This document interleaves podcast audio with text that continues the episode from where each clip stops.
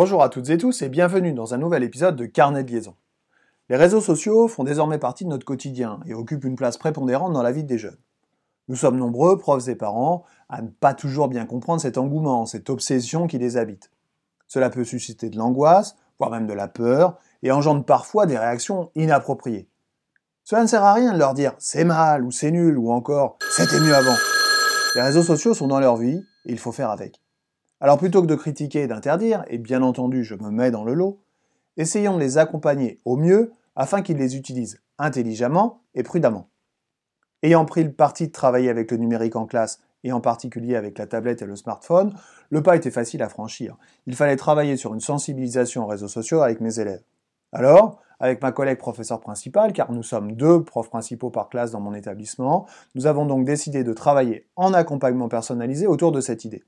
Je rappelle, aux parents notamment, que l'accompagnement personnalisé, AP, est un créneau réservé dans l'emploi du temps destiné à promouvoir d'autres formes d'enseignement transversaux, pour faire de la méthodologie, travailler sur l'orientation ou encore effectuer des démarches de projet. L'accompagnement personnalisé est personnalisé à la classe suivie et non individualisé. On travaille donc avec toute ou partie de la classe. L'AP est donc l'endroit rêvé pour développer ce genre de projet.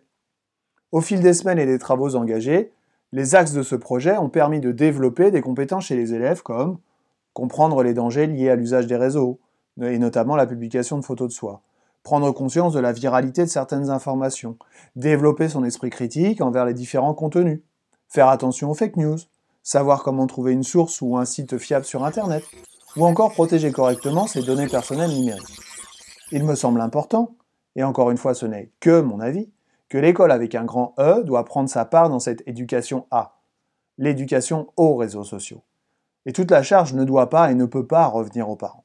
Alors oui, l'utilisation de tous ces outils numériques peut être anxiogène pour certains, chronophage pour d'autres, mais encore une fois, il est de notre devoir, parents et ou enseignants, d'accompagner nos jeunes dans cette révolution technologique.